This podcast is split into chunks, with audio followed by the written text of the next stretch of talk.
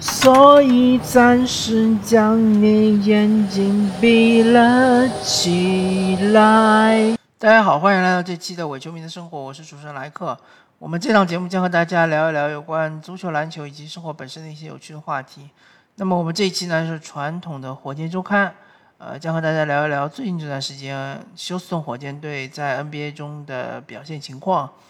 那么自从上一期聊完之后呢？火箭是结束了一波五十五连败，然后是迎来了可喜可贺的一波两连胜，而这两连胜呢都是在主场获得的胜利，所以对于主场的观众来说是非常的呃就是呃值得肯定的，而且是主场观众是非常的兴奋。那么这两场比赛对手都不是弱队。第一场呢是赢了当时的东部第三芝加哥公牛。芝加哥公牛这支球队是当时防守是非常强的，而且他们那场比赛选择对火箭的比赛是迎来了无切维奇的复出。那么第二场比赛呢，赢的是这个夏洛特黄蜂。夏洛特黄蜂不管怎么说也是东部前八的强队。那么火箭这两场比赛呢，呃，非常可喜的变化。第一点呢，就是进攻非常明显啊，呃，他们原来是百回合，嗯，得分是一百分不到，九十九点几分，那么九十九点几分是整个联盟呃百回合得分最低的球队，呃，差到什么程度呢？呃，是我可以做个对比，勇士队是整个联盟进攻呃防守最强的球队，他们百回合可以让对手。呃，防通过他们的防守，让对手的百回合得分是达，也是只有九十九点几分，一百分不到。而那个火箭队，它本身的百回合得分也是只有九十九点几分，那所以足以看出火箭队这个进攻有多么的差。呃，比起火箭队进攻来说，他们的防守虽然说也不是很好，是在联盟排到第二十二位，但是，呃。比起联盟最差的进攻来说，防守已经算是可圈可点了。所以说，这个火箭队这个进攻可以说是烂到底了，烂到透了。呃，火箭队进攻有那么几个问题，首先就是说他没有空间点。呃，火箭队三分投的最准的，像是 DJ 奥古斯丁啊，呃，他其实就是说场均出手三分次数太少，而且他的球权也比较小。他只是一个替补控卫啊，上场时间也有限。那么球权比较多的，喜欢在三分线外扔的，像小波特啊、呃杰拉德格林啊，都是三分球命中率才就百分之三十左右的球员。呃，可以说根本就是说对手完全可以不用防你。那么像是伍德啊，呃，包括像是申京啊，他们三分球还算是合格的，就是大概是能达到百分之三十七、三十八的样子。但他们的出手就是比较少，那么出手多的还包括像埃里克·戈登啊、豪斯啊这两位球员，他们这个赛季的三分球也不太准。戈登其实开赛初的时候三分球很准，前十场比赛大概是能达到四十几、将近五十的命中率，但后面就，呃，逐渐逐渐的就下降了。豪斯就一直都不准，好像只有百分之十几的命中率。那么再包括像是泰斯，他也能投三分。但他习惯于投底角三分，那他这个底角三分投出来之后呢，万一是个长篮板被对方抢到篮板球呢，这个推快攻，泰斯作为火箭队唯一的中锋来说，他回不去的话，这个呃快攻防守就会非非常吃力啊。呃，申京也是一样，申京他习惯于投呃顶点三分，但他三分一个就是信心不足，第二个他投的很少，场均也就是投一到两个，呃也没什么威胁。所以火箭队他们那些球员在三分线外一站，对方根本就不不把他们当回事儿，包括泰特啊，包括小马丁啊，都不是射手。那么这两场比赛他们是激活了，一个是布鲁克斯，一个是马修斯，这两位球员各有特色。布鲁克斯的三分很准，可以说是火箭队最准的三分射手，而且又准量又多，又敢投，是目前非常缺的球员。啊，唯一的问题就是布鲁克斯年纪有点偏大，他可能也就已经是二十五六岁，二十六七岁了，呃，没有什么就是这个潜力，可以挖掘的潜力了。但是这样的球员其实射手啊，呃，以 NBA 现在联盟的这样一个趋势来说，射手永远是稀缺的。呃，当然就是说射手，如果你想在联盟立足，甚至于你想拿到一份稍微好一点的合同，你需要就是除了呃准之外，你还要增加一点其他的这个属性，比如说像小库里。现在有一手这个持球的，呃，策应啊，持球的这个控球能力，可以打双能后卫，或者说像这个杰杰罗迪克以前以前，他也可以就是说持球，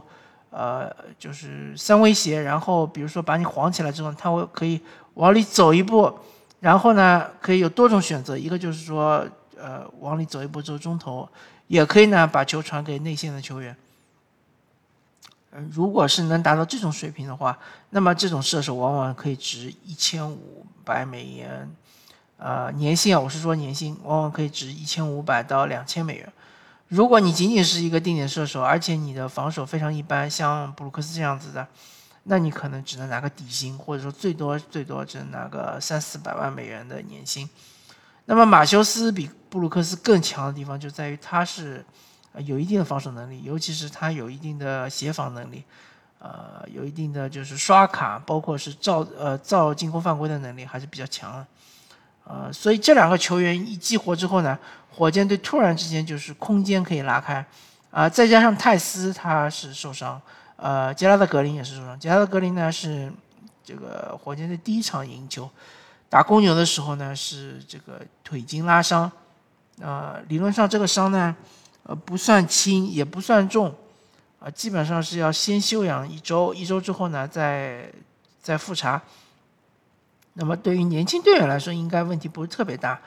呃，可惜的就是杰拉德格林那场比赛，其实他手感很好，第一节就拿了十分，呃，但是呃，也就是说受伤下场了，也没办法。那么再加上小波特呢，最近这两场比赛呢，他的失误控制非常好，呃，没有给对方。造成太多的就是打反击的机会，呃，包括伍德，他对于内线的进攻呢也更加的坚决。其实伍德这个球员，你别看他能外能内，对吧？他也是能投三分，但他其实，呃，其实应该是从内往外打，就是说他先要把内线打透，要打的舒服了，要就是吃饼吃的爽了，然后呢，他才再拉到外线去投两个三分，这样是节奏是最好的。如果你是先到外面去投三分，然后再往里打，可能是相反而是就是不是特别的对对他的胃口。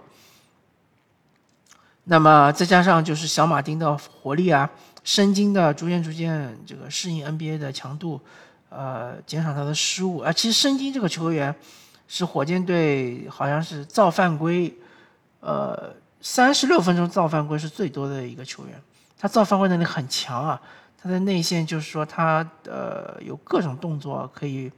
呃至少造成一次投篮机会，而且会造成对方的就是犯规，但他罚球命中率稍微偏低了一点，啊这一点就火箭队通病啊，所有的球员里面罚球命中率都有问题，罚球命中率超过八成的球员，大概一个是杰拉德格林，一个可能就是埃里克戈登吧，就这两个球员可能是。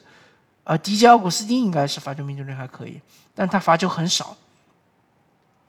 就是说，罚的多的球员呢，罚的不准；啊，罚准的球员呢，罚的不多。火箭队好像是这个赛季到目前为止场均罚球数最多的球队，但他们的罚球命中率也是最低的球队，这就百分之六十几的罚球命中率，这个是太低了。所以就是好几场焦灼的比赛，如果你多罚进几个球，说不定你就赢了，对吧？那么。不管怎么说嘛，就是这是一个好的现象，转变了，至少我们看到了希望，对吧？火箭队那些中生代的球员也起到了带头的作用。伍德作为火箭队的核心，对吧？呃，薪水最高的球员当然是除了沃尔之外了，沃尔已经被 DNP 了。那么接下来就是伍德嘛，对吧？虽然你拿的不多，但是你那一千七百多万的年薪，已然已经是火箭队的带头大哥。你就应该就起到就是中流砥柱的作用，对吧？场均拿个二十加十或者准二十加十的数据应该不过分。那么小波特，你作为这个火箭队的呃希望，对吧？火箭队着重培养的一个控球后卫，你场均的失误应该控制在四个以下，然后场均的助攻你能够达到呃八个以上，对吧？这是对小波特的要求。那么其他一些队员，比如说像是这个申京，对吧？应该是要减少失误。内线呃，虽然说他的传球非常漂亮，但是往往有时候也会出现一些不应该的失误，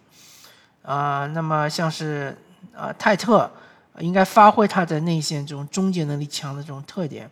呃，外线呢投篮可能是还要花几个赛季才能练出来。如果其实泰特这个球员很好用啊，他可以从一号位防到五号位，但是他最大的问题就是他不会投三分呐。如果他三分球能够达到联盟平均的水平，就三十八左右的话，这个球员其实是一个呃，怎么说呢？呃，是一个呃，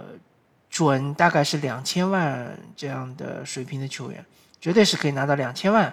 呃年薪，甚至于可以再高一点，可以拿到两千五百万年薪的这样一个球员。他就是说，他其实控球也还行。啊，你当然你说要让他成为控球后卫，可能是，呃，还需要很长时间的打磨，呃，火箭不一定有这个，就是不一定有这个耐心，愿意去培养他。但是好歹泰特也是上个赛季的新秀一阵球员，他是个落选秀啊，大家别忘了，他是个落选秀，他的呃进入联盟已经是二十五岁了，就是说他的天赋基本上已经兑现出来了，呃。但是就凭他在在内线的各种终结的这种手段能力，终结的效率，再加上如果说他能把三分练出来，再加上他的防守的硬度，呃，我可以说泰特可以说是火箭队，呃，除了护框之外啊，护框他可能稍微弱一点，毕竟他身高是有限。除护框之外，他是火箭队最强的防守球员，没有之一啊。他这个防守能力确实很强，包括呢他的。呃，协防啊，他的主防啊，对吧？呃，包括他后场的篮板啊，包括他前场篮板的拼抢，啊都是很很强的。嗯，杰拉德格林呢，我们还是需要呃呃给他一一定的时间，呃，让让他啊，杰伦格林应该是杰伦格林，不好意思啊，杰伦格林，我们还是应该呃给他更多的时间，就是耐心一点嘛，因为他确实。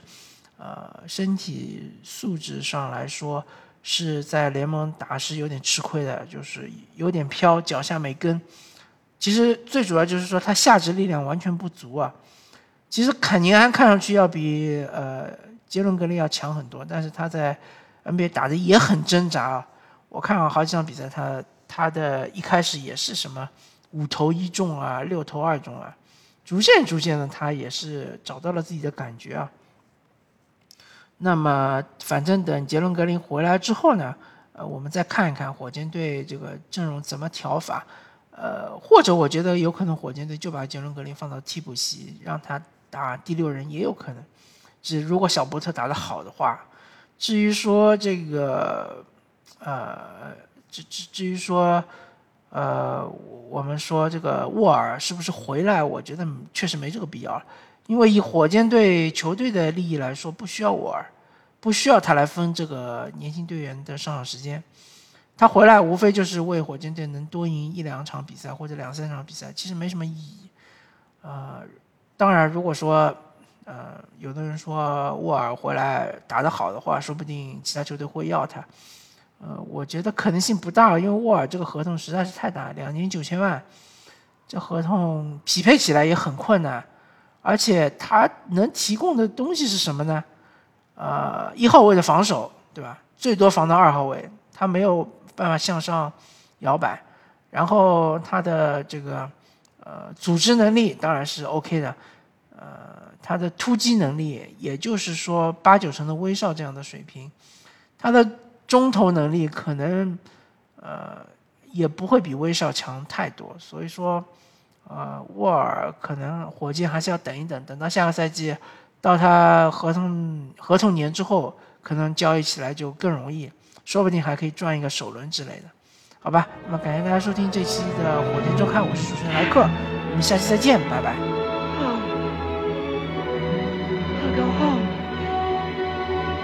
think of some way to get him back. After all, tomorrow